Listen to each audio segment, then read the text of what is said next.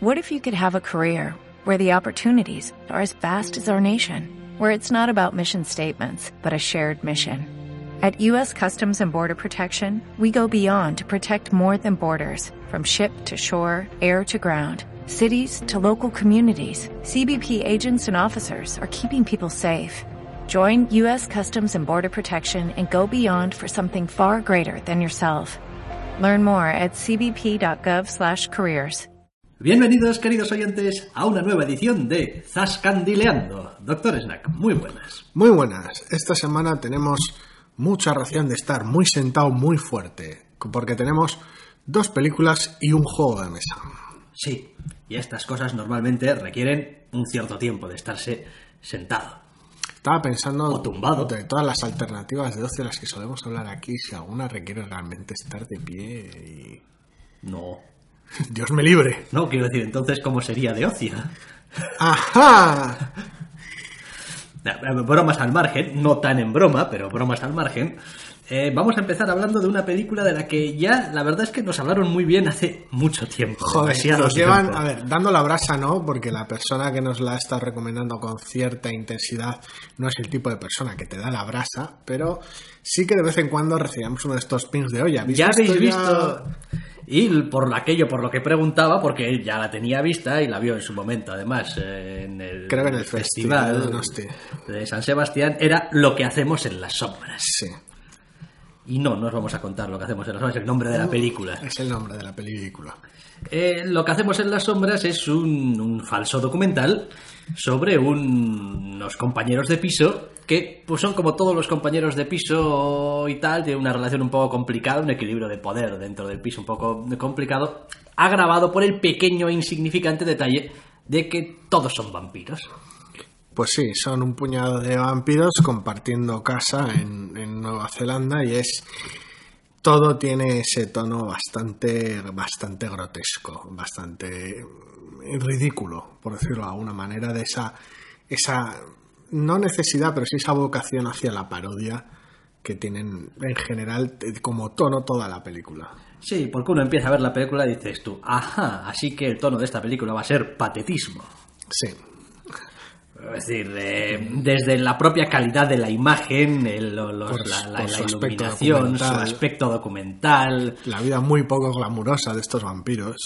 Y después los propios personajes, pues son a cada cual un perdido mayor que el anterior. Sí, es una banda disfuncional bastante jodida.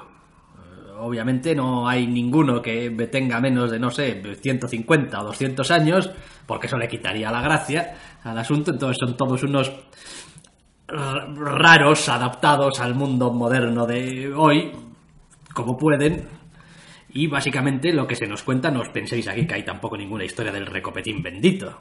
Es decir, no, pues nos cuentan un poco, pues eso, ¿no? Sí, trama, trama como tal. mm, Bueno, eh, eh, la historia plantea desde el principio que faltan unas semanas o meses para un gran evento anual, una especie de, de mega baile de lo sobrenatural en Nueva Zelanda, algún tipo de super acontecimiento, una fiesta del copón.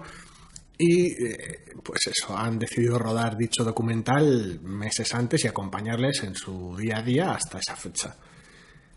Bien, eh, obviamente estos vampiros, como aquí no son descritos, no existen. Eh, no es que no existan porque no puedan existir los vampiros, Dios me libre de quitarle las pajas mentales que tenga a cada uno, sino porque, hombre, siendo unos vampiros tan malos en lo que hacen y haciéndolo tan mal, es imposible que no los pillaran. Pero cuando uno, es decir, va por ahí mordiéndole a la gente en el cuello y vamos pareciendo fuentes de chorrito con ellos y dejando rastros de sangre por todas partes y, vamos escandalizándose por ello, pues hombre, no. Está bien para los fans de la, de la mitología del vampiro en general y de ciertas de ciertos vicios, ciertos clichés, bien porque los toca a todos, todos, los de, da igual que sea la luz solar, los distintos poderes o debilidades de los vampiros, la alimentación, sus siervos, el día a día, sus costumbres, ese, esa sensación del vampiro como, como objeto, como, como personaje muy sexual, muy glamuroso, muy atractivo, todo, cualquier, cualquier tópico de los vampiros lo, toca, da igual lo, antiguo que sea o lo moderno que sea el tópico, lo toca, se cachondea de ello y lo desmonta por completo. Sí, pero es un humor bastante contenido bastante seco, bastante, quiero decir, no, no, no se le hacen eh, grandes entradas al chiste final, ni... No, no, es una cuestión de un punchline brutal, lo trata todo como cada uno de esos elementos lo junta en un todo orgánico, decir, todos los elementos que conforman un vampiro a lo largo de la ficción los tienes presentes en esta película de manera orgánica y se van sucediendo en ese día a día porque dado el carácter de falso documental, pues puedes ver el día a día, la alimentación, cómo duermen, la relación con otros con otras criaturas sobrenaturales, con otros de las cuales también se hace pitorreo, con, los mortales, etcétera, y, de esa manera lo incluye todo en ese gran cajón de desastre sin desviarse de ese tono risiblemente patético de, la obra. Sí, yo voy a decir también eh, otra cosa, tal y como el cuerpo que me deja a mí, porque para eso se supone que es nuestro podcast, así que ya cuidas. Esta película no me la veo yo solo en casa. Ni de coña. Ni aunque me paguen dinero. Era lo que me imaginaba. Era lo que me imaginaba decir. No, no porque a la película le pase nada, no es que la película empeore grandemente porque la vayas a ver solo, sino porque el tono en muchos sentidos es tan plano, tan igual todo el rato, que estando solo es que literalmente se te pueden pasar los chistes, como estés un poco despistado porque, en fin, va, va un poco... A ver, no me refiero a que se te vaya a pasar el chiste, sino que realmente no, no, no, no acabas de contextualizarlo todo. A veces necesitas un poco de, no sé, un poco de ayuda, un poco de apoyo, porque es que, en fin. Mm, al final es una cuestión, en muchos casos, bien sea de, de coincidencia con el sentido del humor de la película, que a mí me hizo mucha gracia, de interés por, por el tema que toca, en este caso el vampirismo, el sobrenatural en general, o por el tono, el tono patético y de comedia tristona que tiene. Si no te encajan algunas o varias de este tipo de cosas, es complicado de alguna manera acercarse, sobre todo porque la película no perdona en absoluto, no va introduciendo al espectador poco a poco. Desde el principio arranca con una escena muy patética y muy tontorrona de uno de los personajes más tristes de la película. Entonces ya desde el principio deja claro, esto va a ser así. Todo el rato. Como mucho va a ir más así. Y claro, eh, si no estás dispuesto a recibir cierta eh, esta obra como bien, es muy complicado acercarse y a veces la compañía puede ayudar, otras veces no tanto, claro. La película, lo demás, está, está pensada bastante al milímetro. Es decir, aquí, aquí hay una planificación detrás. Esto no se rueda en dos días y los chistes salen así como así, ni el tono se consigue porque un día me levanto, me pongo a rodar y ya está. O sea, es decir, que nadie tampoco se lleva engaño de, bah, esto lo han hecho cuatro amigos eh, con dos duros. Y digo, bueno, es posible que lo hayan hecho cuatro amigos con dos duros, pero aquí hay trabajo detrás. No sé si lo han hecho cuatro amigos con dos duros. Pero aquí hay una película detrás, no, no, no, no es una, una cosa, digamos, amateur, hecha, en fin. Ni mucho menos. Eh, los aficionados a la serie, a las dos temporadas de la serie neozelandesa, no, no me puedo creer que esté diciendo esto, pero bueno, concepto serie neozelandesa, Flight of the Concourse, con la cual he dado la brasa de vez en cuando a mi círculo de amistades y muchos de ellos han pasado de mi cara eh, no recordarás ahora mismo, estarás poniendo caras, eh, son las aventuras básicamente de un dueto musical que van haciendo música de manera, las aventuras tristes y patéticas de un dueto musical. Y es una serie mayormente musical con canciones bastante ridículas. Si no me dices que lo has comentado alguna vez, es la primera noticia da que igual, tengo. Da igual, luego, luego, luego serás mi víctima en YouTube y, te llenarás de vídeos de esa gente. El caso es que dos tercios de esa Podemos dejar de hacer este puto podcast. A ver, si dejo, a ver si consigo librarme de algo alguna vez. Dos tercios, dos tercios de esa serie, por decirlo de manera, uno de los dos músicos y, la gente, por llamarlo de alguna manera, aparecen en esta película. Son actores de los principales de esta película, con lo cual sí que es cierta cara conocida de cierto tono patético, de esas ganas de hacer chiste de, los momentos más, eh, pues eso, tristes, los momentos más torpes de la gente. Yo es que suelo tener un problema con, con estas películas. No, no, no, aguanto tanto tiempo expuesto a este tipo de humor. hay, hay, es decir, no tengo problemas con algunos gags, algunos sketches, alguna cosa cortita, un cuarto de hora, media hora, tal, un capitulín de Es como cuánto, algo corto. cuánto Martin Freeman puedes aguantar en tu vida, ¿no? Sí, pero fu, hora y media todo el rato. Y hombre, es verdad que después hay situaciones distintas y la película está, como decimos, muy bien pensada para que no aburra, las situaciones no se repitan, haya estímulos nuevos continuamente, Sí, porque se hagan chistes de cosas El, distintas. el tema da mucho juego. Pero aún así, buf, a mí al final ya me acaba ya cargando un poco. Es como, bueno, vale, bien, he que he captado la idea. Está bien hecha, me gusta, pero Ac- Acabad ya. O sea, Esa- sí, si no comulgas con el humor que hacen, es, se puede hacer bastante difícil de tragar. A mí me encanta, pero es una película muy, muy dura, porque no hay, lo que he dicho al principio, no hay, no, no perdona en absoluto, no introduce al, al espectador poco a poco, en plan, no lo coge de la mano y le dice, bueno, vamos a hacer una película un poquito tonta, muy patética, con personajes muy ridículos, que aún así pues se trata de que los quieras un poquito, de que en algunos momentos te veas reflejado en ciertas torpezas y vamos a reírnos todos un poco de esto.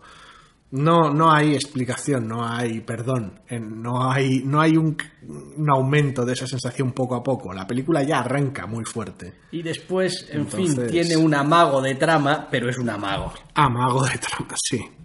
Sí, las circunstancias personales de los de alguno de los personajes montan un, un, pues eso, un amago de metatrama a lo largo de la película.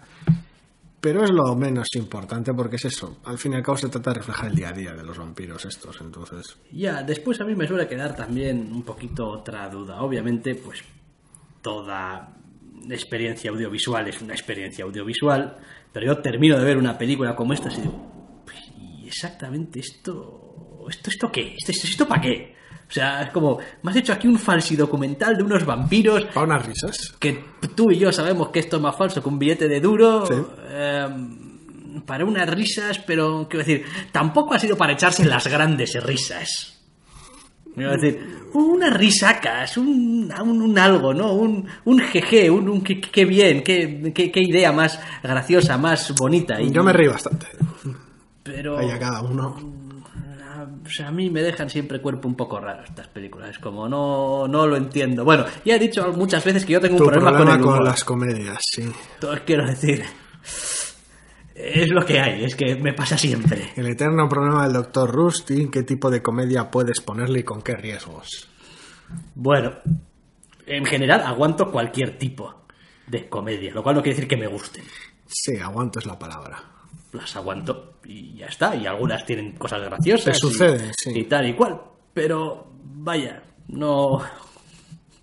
No sé, es que es la pura verdad, o sea, no... Esto Es- de, esto de sentarme a reírme triste, no... Es, es- no, pero da igual, es, es eh, los oyentes, ¿no? Pero no es que sea súper difícil hacer reír a- al doctor Rust en general, que si no es una persona súper triste y nada No, parecido. no, soy una persona De hecho, bastante generosa. Cualquiera que escucha nuestras tomas falsas mm, que solemos meter en los especiales, mm, unas cuantas de ellas incluyen momentos de, oh Dios mío, no puede parar de reírse. Mm, Pero no sé si es una cuestión del, del contexto, del artificio del cine a veces, de, de- de lo estructuradas que son algunas bromas, o lo poco naturales tal vez. Sí, sí, no sé. No, No sé, sé, es eres, que eres muy complicado para las películas de humor.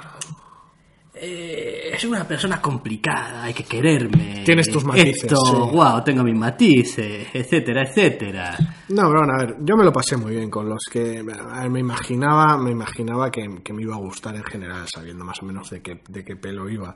Pero la verdad es que me sorprendió, me gustó mucho lo que hacemos en las sombras y me parece que funciona muy bien. Ahora bien, ni de coña es recomendable de manera ni, ni remotamente universal. En plan, no, una comedia de vampiros y tal, póntela. No, si no sabes de qué pie coge a quién se la recomiendas, uff.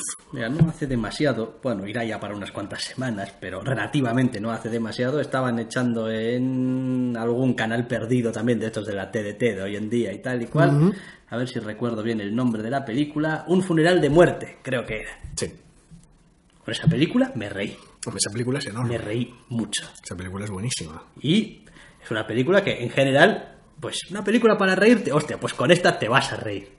es verdad que había pasado tanto tiempo desde que la había visto que tampoco supe decir cuando dije, no, esta vera que te vas a reír exactamente por qué. Quiero decir, no, no era capaz de ser que era todo, todo bastante alocado Es una y, cuestión y que de- se va liando todo. En y el caso de un funeral de muerte, al margen de lo ingenioso de ciertos momentos del guion, es una cuestión para mi gusto de ritmo. Quizás sí.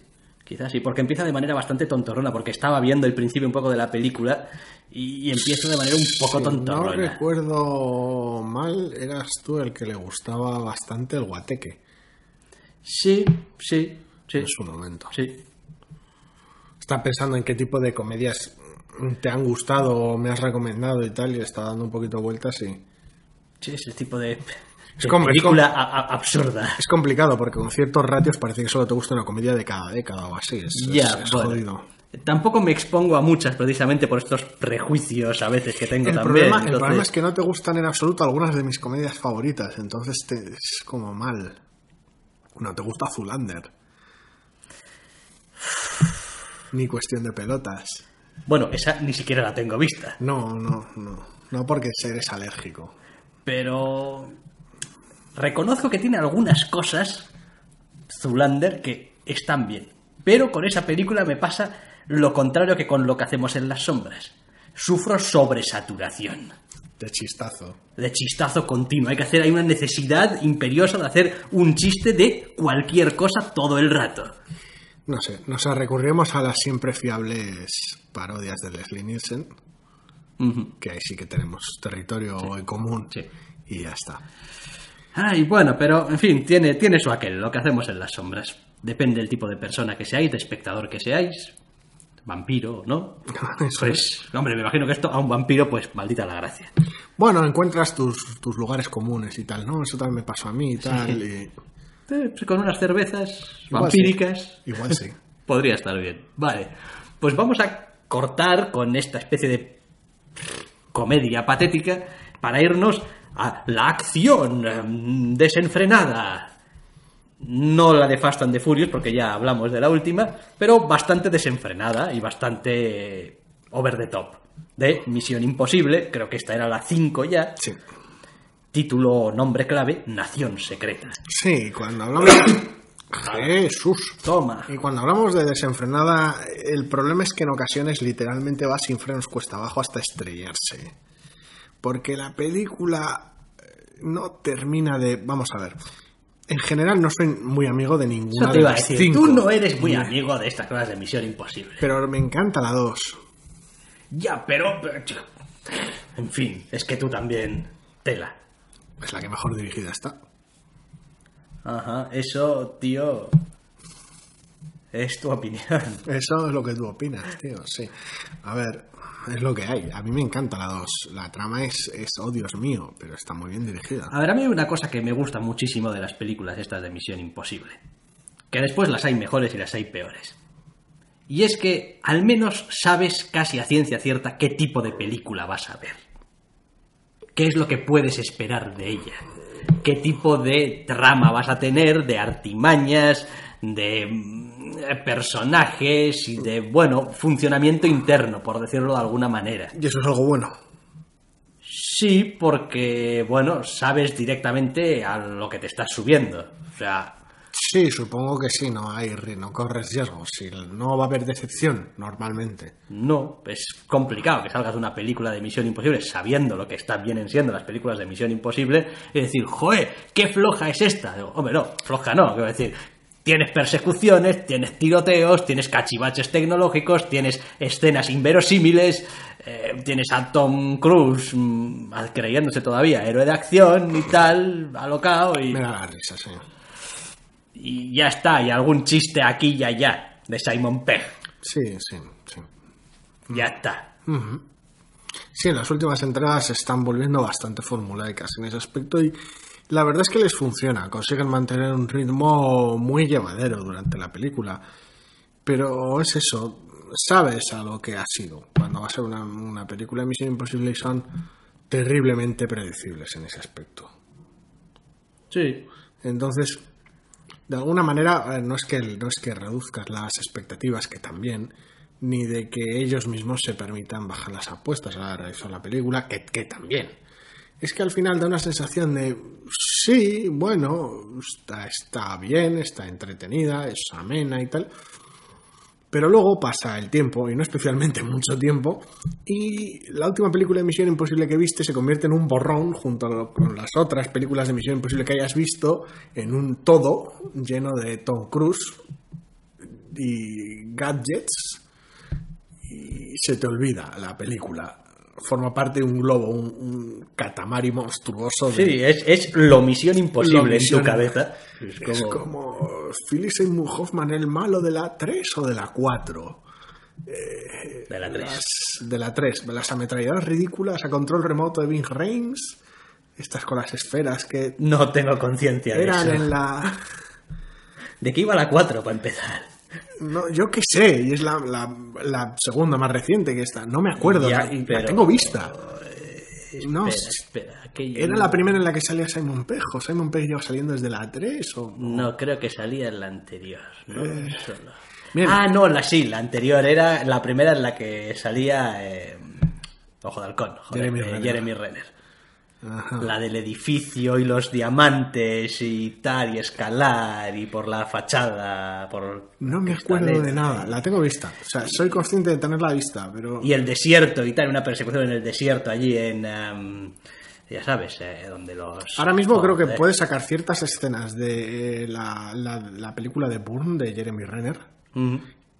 Muy concretas, y las- te las podría malentender con la misión imposible anterior, y viceversa. Ya, bueno, no importa. Eh, la película tiene los elementos eh, esperables de una película de Misión Imposible y está montada con suficiente soltura y suficiente solidez para no caerse. Me dejó la sensación de que la trama es especialmente estúpida. Es difícil, es difícil realmente afirmarlo con contundencia porque no me acuerdo de la trama de las anteriores. Entonces, comparativamente no sé si es realmente mucho más estúpida, pero sí que me dejó esa sensación de... "Pff, ¿En serio? Esto, este... A ver, tienen un problema últimamente las películas en general de espías y a James Bond le ha pasado mucho y así se ha quedado el pobre. Eh, y es que todo parece girar en torno a organizaciones secretas, más secretas que las organizaciones secretas de los protagonistas, que, tiene, que controlan todo, son el mal definitivo y ya, ya han ganado. Sí, ha sido una coincidencia un poquito des- lamentable.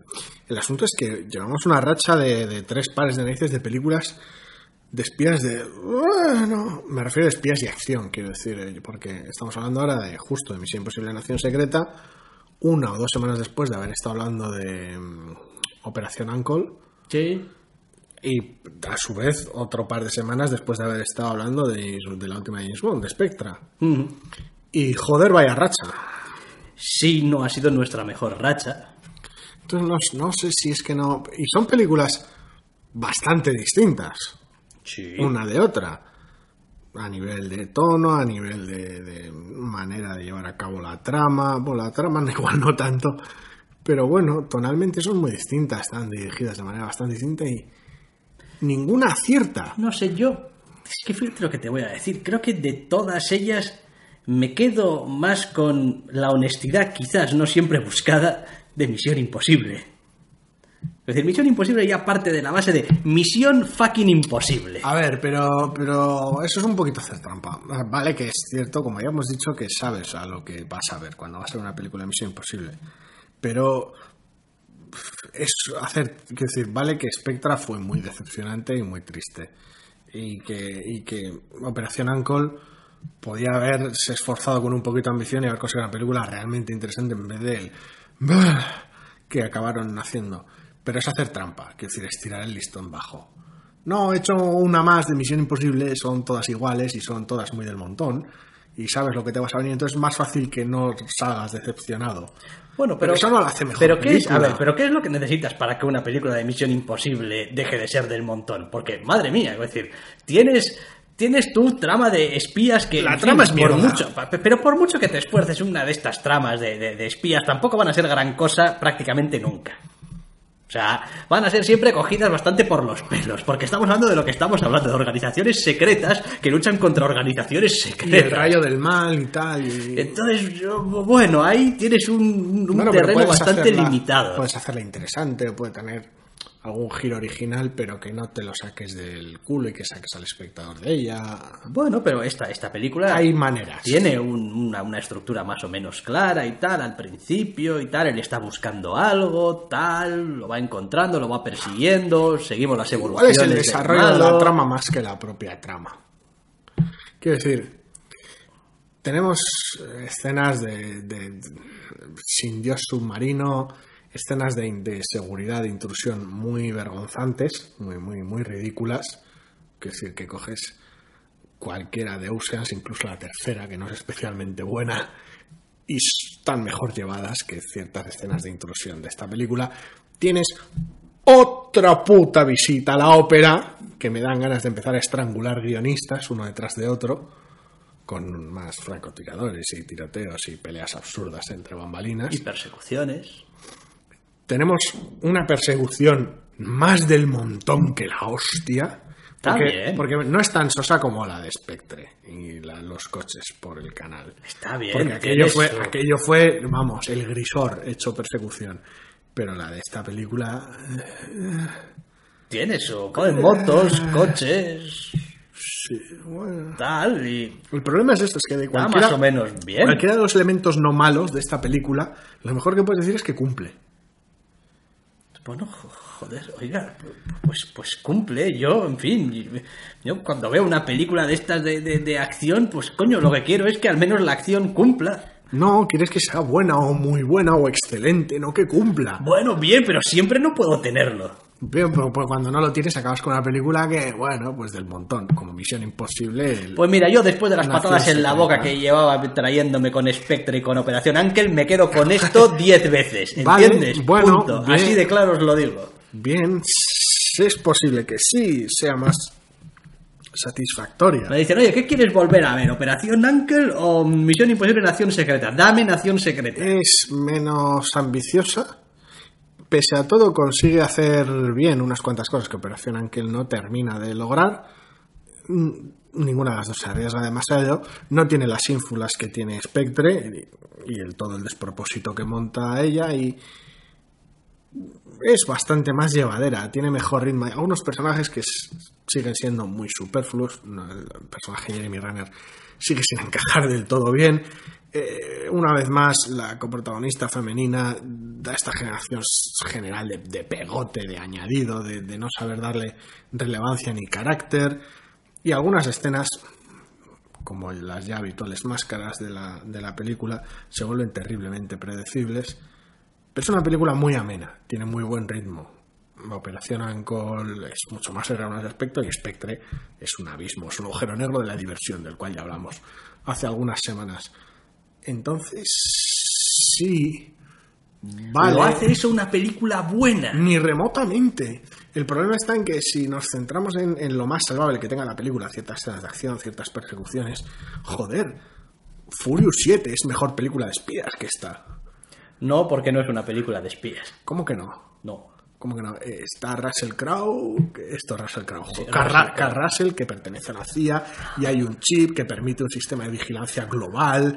Es una película de espías. No, no lo es. Dominique Toretto y compañía. No, no lo es. Tiene gadgets ridículos como tirar coches en paracaídas a una carretera. Pero no es una película de espías. Tiene un asalto con unos SWATs en un No. almacén. Sí, pero contra, contra Jason Statham. que no. Eh, Tiene la extracción de una Podemos hacker de un decir, ¿es mejor blindado. Furious 7 eh, que Nación Secreta? Sí, todos los días de la semana, incluso los días inventados de la semana, es mejor película. Pero, Y mejor película de espías también. pero eso no. Bah, hombre que no. No. Tienes ahí a, Tom Cruise haciendo submarinismo loco y a Simon Pegg entrando para interactuar con los ordenadores. Pues estos se dejan caer en coche en paracaídas y, Lo mismo, y rescatan a una lo hacker de un camión blindado, de Lo unos mismo, mercenarios exactamente. malvados. Exactamente lo mismo. Quiero decir, es una obtención de información de manera vistosa. Es un haste, un- no sé. A mí me ha parecido que, en fin, que, que está, está bastante, Es una- bastante mejor de lo que podía esperar, la Es una- verdad.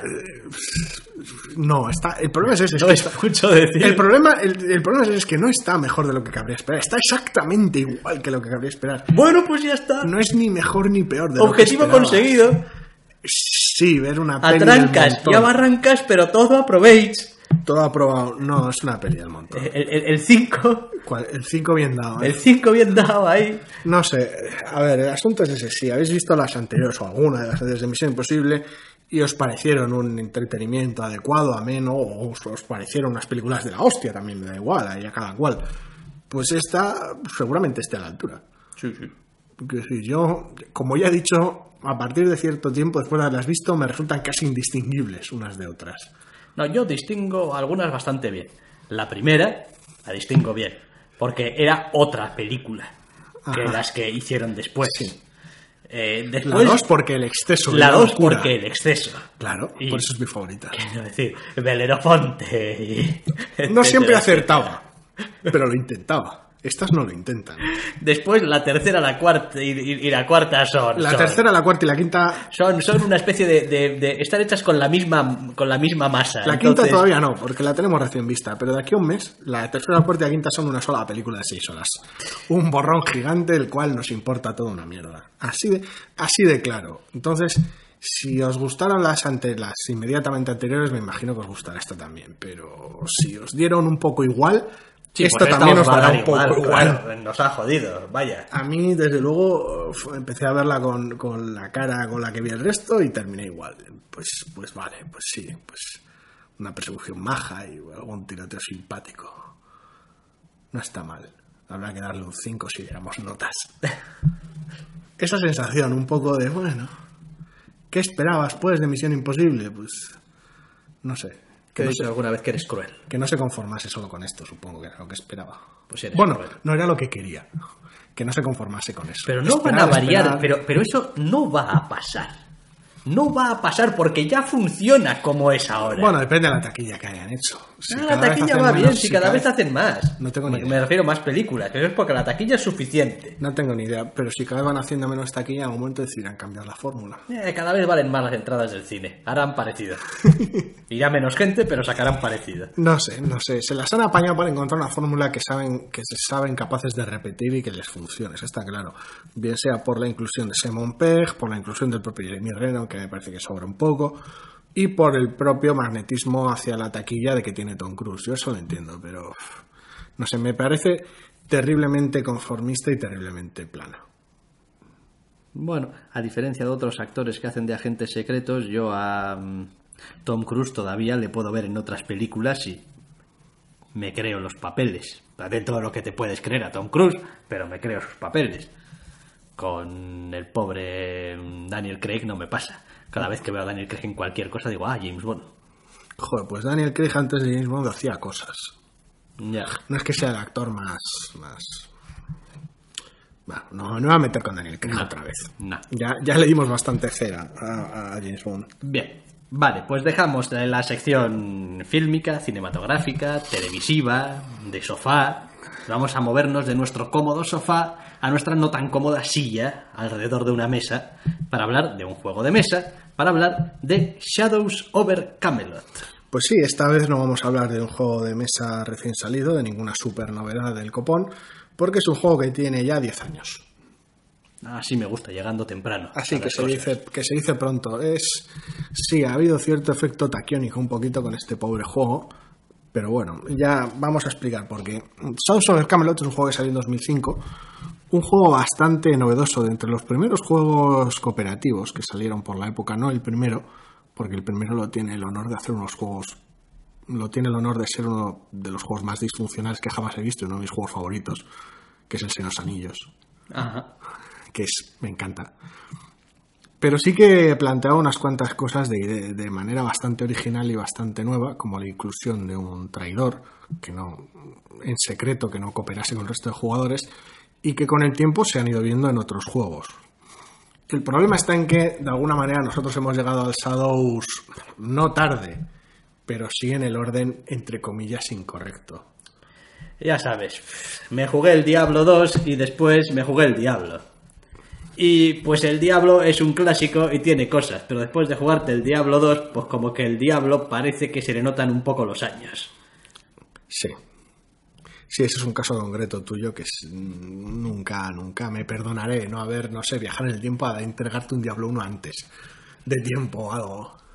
es que para cuando mm, conocí la existencia del, de- de- de- del Diablo 1, El- el que había ya era viejo ya el Diablo 1. Sí, sí. Entonces, Es que a mí me gusta muy poquito el 2 y muchísimo el 1, entonces con ese ejemplo siempre tendré ese problema, pero sí, a ver, ya hemos ya hablamos hace meses y hemos jugado mil partidas de Dead of Winter, uno de los juegos mm, tal vez más punteros de este año, unos juegos de mesa más punteros de este año y un juego de la hostia en lo que se refiere a un juego cooperativo con la posibilidad de que haya un traidor en el grupo. Un juego que consigue que, pese a ser de zombies, los zombies sean casi lo de menos. El problema es que mucho de eso bebe del Shadows, del Shadows over Camelot. Y claro, cuando nos sentamos a la mesa a jugar al Shadows, no podíamos evitar esta sensación de, joder, esto yo ya lo he jugado, pero con más, como con más chicha. Lo cual es un poquito injusto para, para el propio juego. Hombre, yo tengo la verdad tan poco recorrido en esto de los juegos de mesa que en realidad eh, la sensación esta de esto ya lo he jugado mm, es muy complicado que me ocurra porque he jugado tan poco que Ajá. tampoco... Eh, a mí me pareció en realidad que el juego está suficientemente bien y es suficientemente interesante. Ahora, también me pareció en cierto sentido como un poco de una mecánica a pesar de todo bastante un poco binaria, un poco ahora tu parte de lo malo, ahora tu parte de lo bueno, ahora tu parte de lo malo, ahora tu parte de lo bueno. Y, al final tampoco me quedó muy claro si es muy importante que jueguen tres o que jueguen siete. Mm, No, realmente no. Una de las cosas positivas que tiene es que el juego es escalable para de, de tres. No sé si podrán jugar dos. Creo que no. De tres a, a siete jugadores sin problemas. No es como pueda pasar en otros juegos como el, el malvado Horror, donde jugar a veces jugadores impares es, es la peor idea que puedas tener nunca.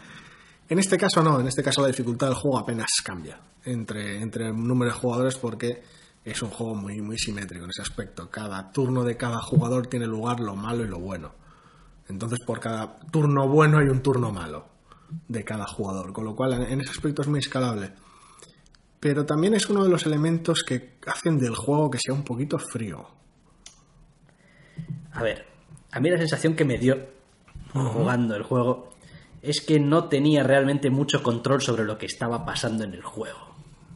Es decir, eh, tu turno básicamente se compone de Una decisión. una decisión que sabes que va a ser, eh, va a conllevar una consecuencia mala para el grupo, que es básicamente sacar una carta donde ponga algo que sea cáncer.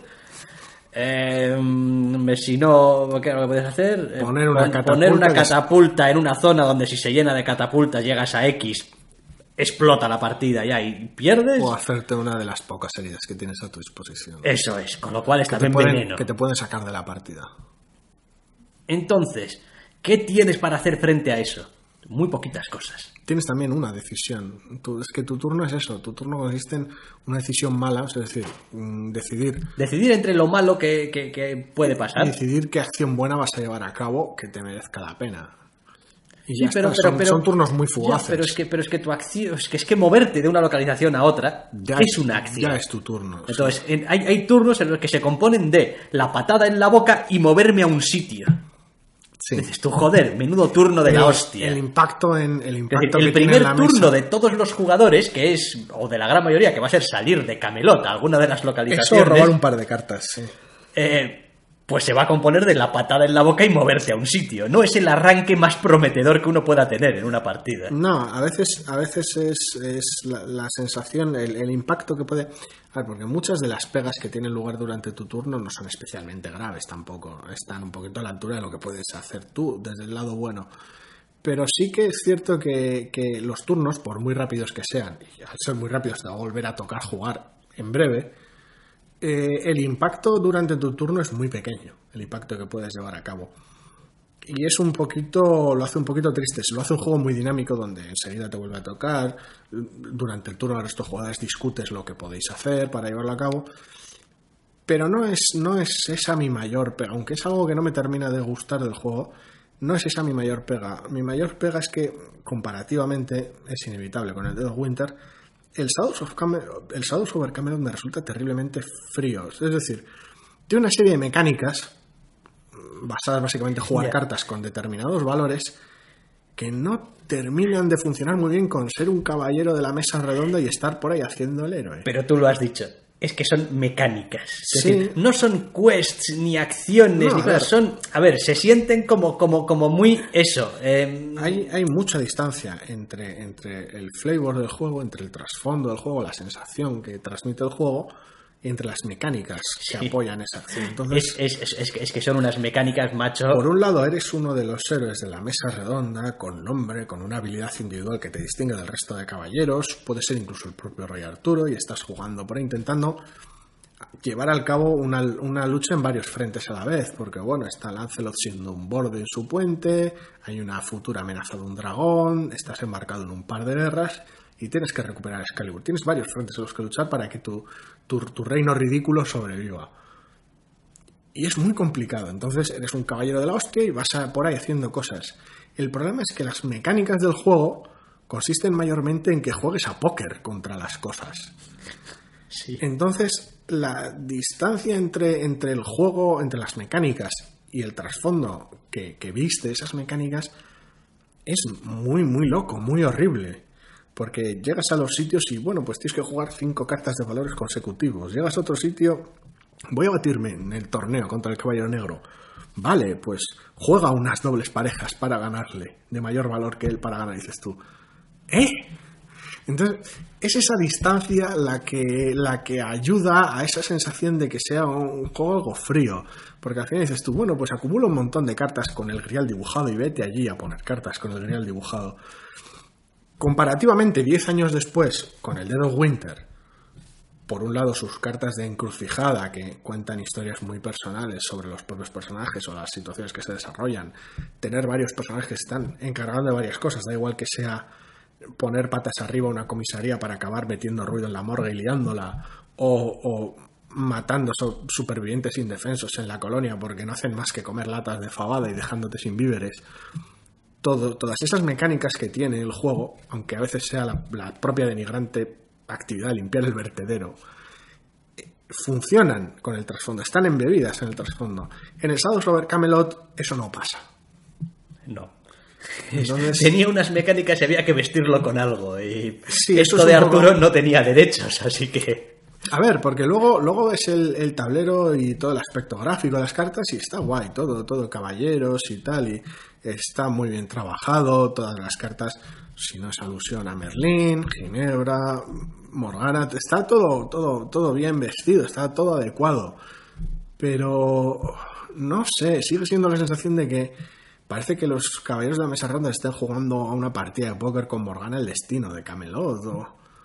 Sí, después a mí me sorprendió muchísimo eh, cuando hablamos de eso, ¿no? Pues hay que poner cartas de valores ascendentes consecutivos o, Sí. o parejas o tríos o lo que sea y tal. El hecho de que eh, una acción sea poner una carta me parece una de estas cosas que están limitando tu ritmo de una manera, o sea, yo, yo entiendo que pues, es una decisión como otra cualquiera de mecánica que puedes poner, pero, pero el hecho de que toda tu acción, o sea, to- todo lo que vas a hacer este turno es poner una carta y no hay nada en el juego que no sea usar una carta. Lo único que puedes elegir es dónde y qué carta, y a veces ni eso, porque tienes que poner una carta específica. Entonces, eh, quiero decir, llega un momento en el que tú podrías coger eh, las manos que tenemos, los cinco que estamos alrededor de la mesa, y podrías ir eligiendo por todos qué carta tiene que poner, porque dependiendo dónde estés, coño, solo puedes poner una carta. Sí, es, es bastante limitado. El tema de la movilidad, las propias mecánicas de juego son bastante, bastante limitadas en ese aspecto. Porque la, comparación a veces es inevitable con el Dead of Winter, me da igual. El propio Eldritch Horror o el propio, el propio Pandemic. Tú coges el Pandemic con tu grupo de investigadores del CDC y los tienes repartidos por todo el globo y durante el turno cada uno tiene cuatro acciones y puedes estar preocupándote de quitar cubos porque sientes la presión. Y es un juego, el Pandemic es un juego que comparte estructura con el Shadows. Durante cada turno te comes lo malo te comes lo bueno, pasa al siguiente jugador. La estructura es la misma, pero en cambio, durante cada turno en el Pandemic tienes cuatro acciones, mueves a tu personaje, construyes centros de CDC, quitas cubos de la mesa, encuentras una cura, juegas cartas especiales.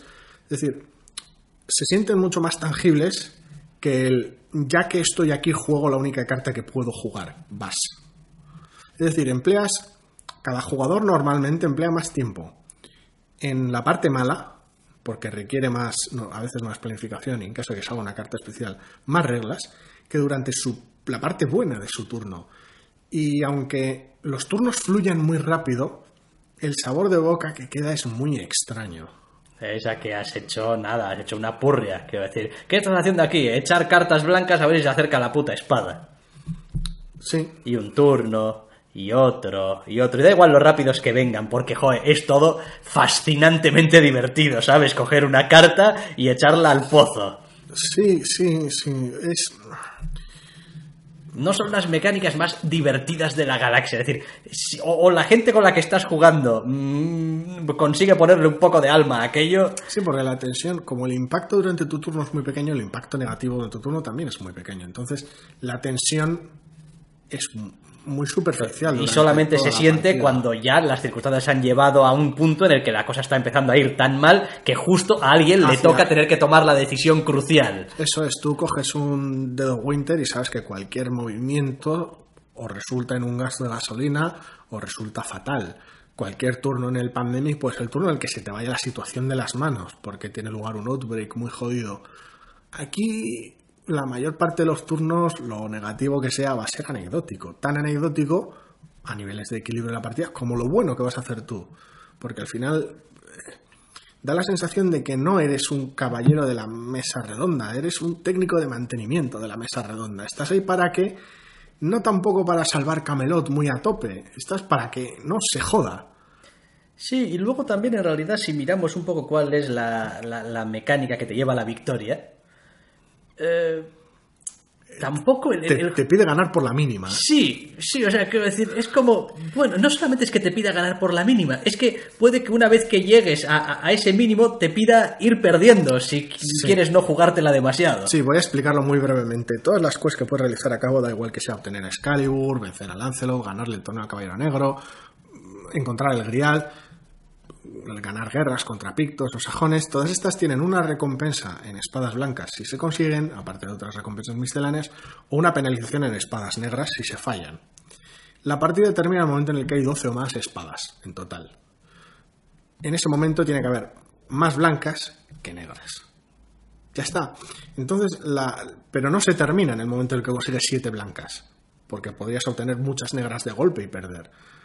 Entonces al final tienes esta sensación de que casi estás, si consigues siete espadas blancas relativamente pronto, lo cual tampoco es especialmente complicado en algunas ocasiones, que estás prácticamente administrando la derrota. Sí, vamos a, vamos a, perder lo justo para que haya 12 justas y como ya tenemos 7 blancas, ganemos. Así que, ¿cuál es la manera más rápida de, que nos jodan con, con 5 negras? Lo cual, evidentemente, no es controlable, porque depende de un mazo de cartas aleatorio, pero es más controlable de lo que parece por los efectos de las cartas positivas y demás. Hay un elemento que hemos comentado al principio y después tampoco demasiado más, que es el asunto de el traidor. Sí. Uno de los jugadores puede ser un traidor y entonces pues, pues tiene que administrar sus turnos como él vea conveniente. Es verdad que el juego tiene una mecánica para que si al final eh, el traidor no ha sido descubierto y existe, de repente te jode y de esas cartas, de esas espadas que tienes alrededor, convierte dos de las espadas blancas en negras y te puede joder la partida. De alguna manera hace que las acusaciones de los caballeros hacia quién es el traidor se produzcan de manera más frecuente, que es un recurso limitado que tienes durante la partida. El asunto está en que si no localizas al traidor durante la partida, eh, básicamente la vas a perder en el último segundo a cara o cruz, lo cual es un problema bastante grave. Y si lo descubres, o el traidor decide descubrirse por ciertos efectos de carta o por porque no le apetece andar jugando de manera traicionera, el impacto que tiene el traidor es mayor y más interesante que el del resto de jugadores. No, Sí. no en total, Ya. sino que, el, que uno del. O sea, el, ma- el ma- mayor impacto el que tiene un jugador leal. ¿no? Y de repente el juego al menos empieza a tener una, un- una cara de la maldad reconocible y tal. y Es como. En forma de uno de tus amigos. Eso la es. mesa, y de sí. repente la partida se vuelve más interesante. Igual más difícil también, pero más interesante. Notoriamente más pe- difícil. Pero más interesante también, porque ahora sabes quién es el traidor. Básicamente has perdido una acción positiva por, por vuelta de turno completa. Si estás jugando cinco personas y había cinco acciones negativas y cinco positivas, ahora tienes cinco negativas, una de ellas especialmente grave y cuatro positivas. Con lo cual la, la diferencia es muy notoria. Pero le da un poco de. Sí, le da algo de salsa a un juego que si no es fácil de gestionar a nivel casi matemático. Sí, y después. Una partida totalmente cooperativa de Shadows over Camelot no es algo que tenga mucho fuste. No, y después no es un juego especialmente largo. Una partida puede durar que una hora larga. Hora y cuarto, tres cuartos de hora, no sé, depende de la velocidad con la Depende, que juega la gente. Eh, pero aún así, para lo poco comparado con otros juegos que dura, uf, ha llegado un momento en el que se empieza a hacer ya bastante pesado. Es Sí, como, porque es- Pues que no conseguimos nada. Aparte de que el juego parece estar pensado en muchos aspectos para que estés en, En un tablas. continuo empate, en unas tablas continuas. Es como no consigues ni, a- ni conseguirlo, ni, ni caer derrotado en, en ciertas cosas. Que si los griales, por los griales van a estar toda la puta partida normalmente dando vueltas. Volvemos- Y Excalibur tres cuartos de lo mismo. Volvemos a lo que comentaba antes. Haces, gestionas del desastre. Es el técnico de mantenimiento de Camelot. Te dedicas a que las cosas no estén suficientemente mal. Conseguir. De hecho, hemos oído en nuestras propias partidas comentarios como, no, no, si con esto lo único que hay que hacer es evitar que se joda. Sí, sí, literalmente. Así. No es como, no de esto a- y esto, olvidaos, que no explote. La gloriosa misión de recuperar el Grial o de obtener Excalibur tampoco tanto. Lo que entendemos que es que el Grial no se vaya a la mierda y de que Excalibur no se joda. Porque son unas espadas negras que no podemos gestionar y luego cada carta que salga de ese tipo encima nos añade una catapulta y no, no. Entonces, no sé, algo que podía tener eh, cierto atractivo en ocasiones por el trasfondo en el Dead of Winter o en el Pandemic, que tampoco lo lleva de esa manera tan fría, eh, en gestionar ese desastre, en, evitar que el desastre se te vaya a las manos, por un lado va con la temática del juego y por un lado es otra presión que sientes turno a turno. Aquí no, aquí estás en una especie de tira y afloja que consiste en que en tu turno robas una carta mala, la aplicas y luego te descartas de una carta cualquiera de tu mano y mueves Excalibur hacia tu casilla y pasas el turno. Entonces, no sé, es un juego que está mecánicamente bien pensado, que en su momento era innovador, es muy fácil entrar, se juega muy rápido, la gente incluso se puede subir sobre la marcha a la partida, no tiene por, por qué esperar a que termine. Y hace muchas cosas bien y sienta la base para algunos juegos que me encantan, pero que de alguna manera, no sé si es Ha por la quedado un poco superado ya. No sé, es que tiene... Le tiene un faltan alicientes jugables al Tiene un montón de cosas chulas. La- algunas de las cartas que te permiten ayudar a todos menos a ti son ingeniosas y están bien pensadas, pero me surge el mismo problema que me solía surgir con el Battlestar Galactica. Peor todavía incluso, porque el Battlestar Galactica, dependiendo de qué rol te toque en la nave, si eres un piloto o un personaje más político o lo que sea, tienes lugar distintos papeles. Hay ciertos papeles concretos del Battlestar Galactica que me recuerdan mucho al Shadows of Camelot, en el que estás haciendo básicamente control de daños y dándole bonos al resto de jugadores, con turnos muy estériles. Es este Shadows of Camelot el que me parece más triste, porque me parece que los turnos de todos los jugadores acaban dando esa sensación de ser estériles.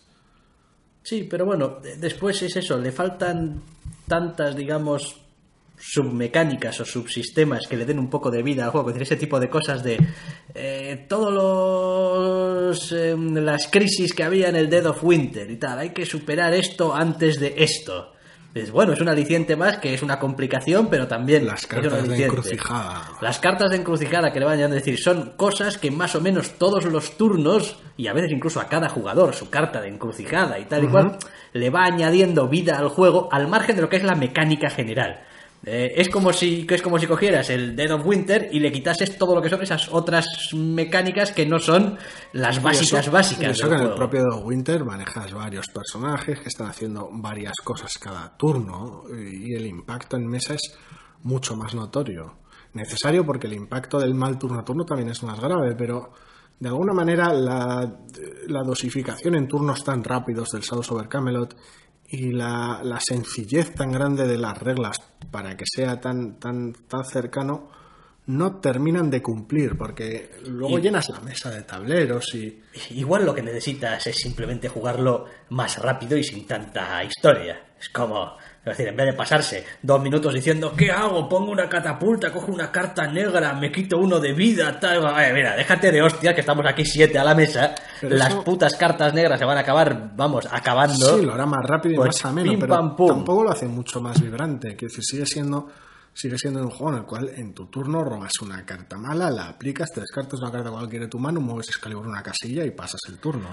Quiero decir, sigue sin ser Sí. especialmente vibrante, ¿no? No estamos hablando de coger de esa tensión de coger en, yo que sé, en Machicoro, coger los dados y que te salga por fin el puto número que te hace falta para cobrar un montón de monedas. No se trata de estar jugando al Eldritch Horror, que llegue la fase de encuentros y temblar cada vez que coges una carta, o, o llegar a la fase de mitos y ver cómo te va a joder Jig esta vez. Mm, O sacar la carta de pandemia y rezar porque no salga Londres o Tokio, la que sea, porque va a generar un outbreak que te va a llenar Europa o Asia de, de cubos de colorines y te va a joder. No hay una tensión de ese tipo porque es eso, los turnos son súper superficiales. Sí. No termina, o sea, es- entiendo por qué el juego funcionó y es un juego que, pese a todas las pegas que hemos puesto, está bien, es muy ameno, pero no me veo jugándolo con la más mínima asi- asiduidad porque con el tiempo que ha pasado han salido juegos que han bebido de él, eso está clarísimo, cualquiera puede verlo, que me parece que son muchísimo más completos, que consiguen unificar mecánicas y temática, que la temática es más atractiva y más acorde con esas, con esas mecánicas y que las mecánicas son eh, además mucho más interesantes. Pues sí, pues sí, vaya. Pero a veces con algo había que empezar. Si estamos hablando de hace 10 años, y bueno, Mm, sí, a veces los viajes en el tiempo, bueno, con estas cosas no salen bien. no.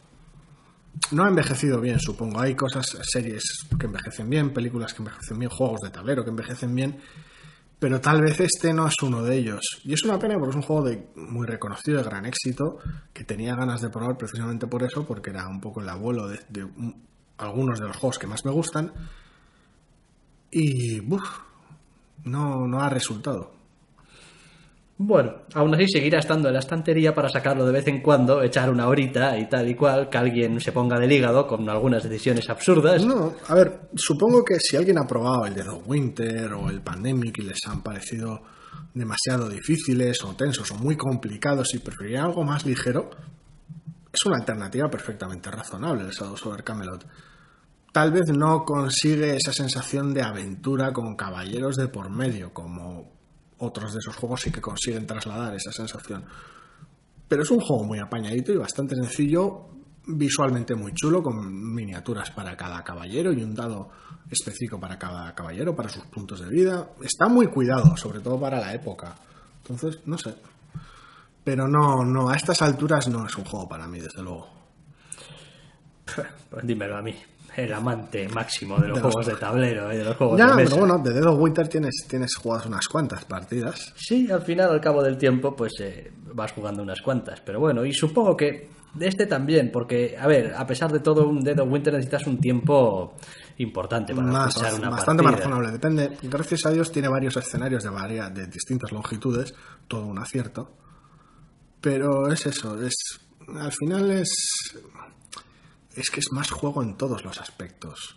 Realmente tienes esa preocupación de no, no voy a mover a mi superviviente al supermercado por mucho más haga falta comida porque no tengo gasolina y se lo van a comer los zombies. En fin, pues eh, aquí creo que lo vamos a dejar con este comentario de Shadows over Camelot, que como decimos, a pesar de todo, es un juego que tiene su mérito y tiene sus virtudes y que se puede jugar. En fin, después uno empieza a diseccionar y empieza a sacar un poquito lo, Sí, lo sí, feo, ¿no? ver, Del no, no, juego. sí, mientras pero- lo jugamos estuvo, estuvo guay. Es decir, estuvo, estuvo divertido. Ni olimos al traidor, que era el Doctor Rust, por cierto. Sí, qué suerte la mía, ¿eh? Ganó en nuestra propia, en nuestra propia ineptitud. Eh, por, sí, por llevar Camelot a buen, a buen puerto. Luego jugamos, jugamos otra sin, sin traidor y, y se ganó. Siempre para ver si las mecánicas funcionaban y tal. Y bueno, ya veremos. Habrá que darle alguna otra vuelta, pero es un juego que está bien, pero que es imposible no compararlo con los que han venido después. por mucho que fuera el predecesor.